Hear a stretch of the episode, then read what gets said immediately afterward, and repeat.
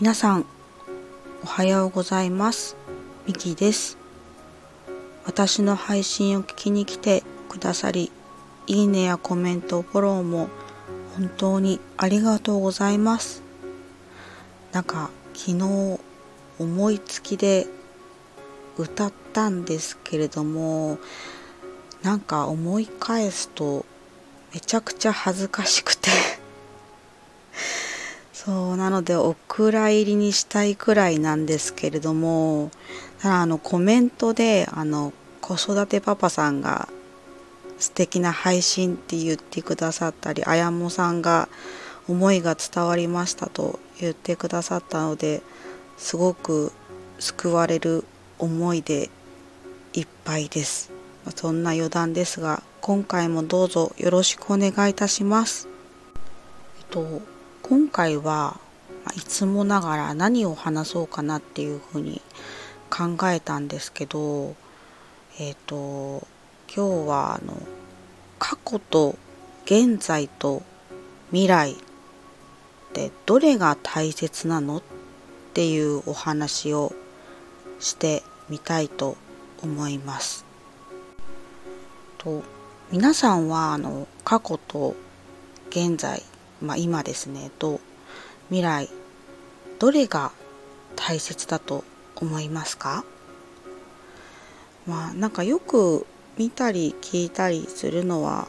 まあ、過去を振り返らず今を生きようっていうのは結構聞いたりするんですけれどもまあちょっと私が考えたですね結論を言いますと、まあ、それはあのどれも大切で欠けてはならないものということです。まあ、それはなぜなんだっていうと、まあ、理由としては、えっとまあ、過去現在未来で言うと、まあ、過去の経験っていうのが基盤になっていてで現在、まあ、今ですねは、まあ、生きるっていうことが大切でで未来っていうのが、まあ、過去や今の、まあ、積み重ねが、えっと、未来を作るっていうふうに、まあ、考えているからですね、まあ、作るっていうのは新しい何かを作り出す、まあ、想像ですね。想像につながっていくのではないかっていうふうにあの考えました。あの過去を振り返らずに今を生きることが大切っていうことをよく、まあ、聞いたり見たりするので、まあ、それが良きなのかなっていうイメージもあるんですけれどもじゃあ過去は振り返っちゃいけないのかっていうと別にそういうわけでもないなっていうふうにあの考えていて、まあ、過去を振り返るのも時には大切なんじゃないかなっていうふうに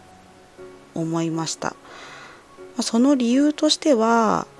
あの、まあ、振り返ることによってあの先ほど言った過去の経験が基盤っていうふうに言ったんですけどその基盤の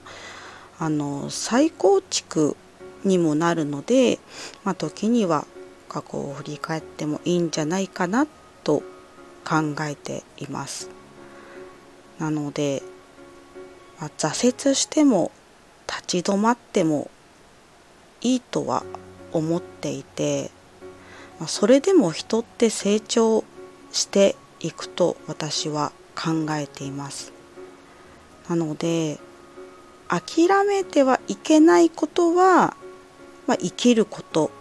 だなっていうふうに思っています。なので皆さんあの生きることだけは諦めないでください。という今回はそんなお話でした。今回はあの過去と現在と未来どれが大切なのかというお話をしましたなんかあれですね朝はひんやりしていましたけれどもこれから暖かくなるみたいですね今日も皆さん素敵な一日をお過ごしください。最後までお話を聞いていただき本当にありがとうございました。また配信を聞きに来ていただけるととても嬉しく思います。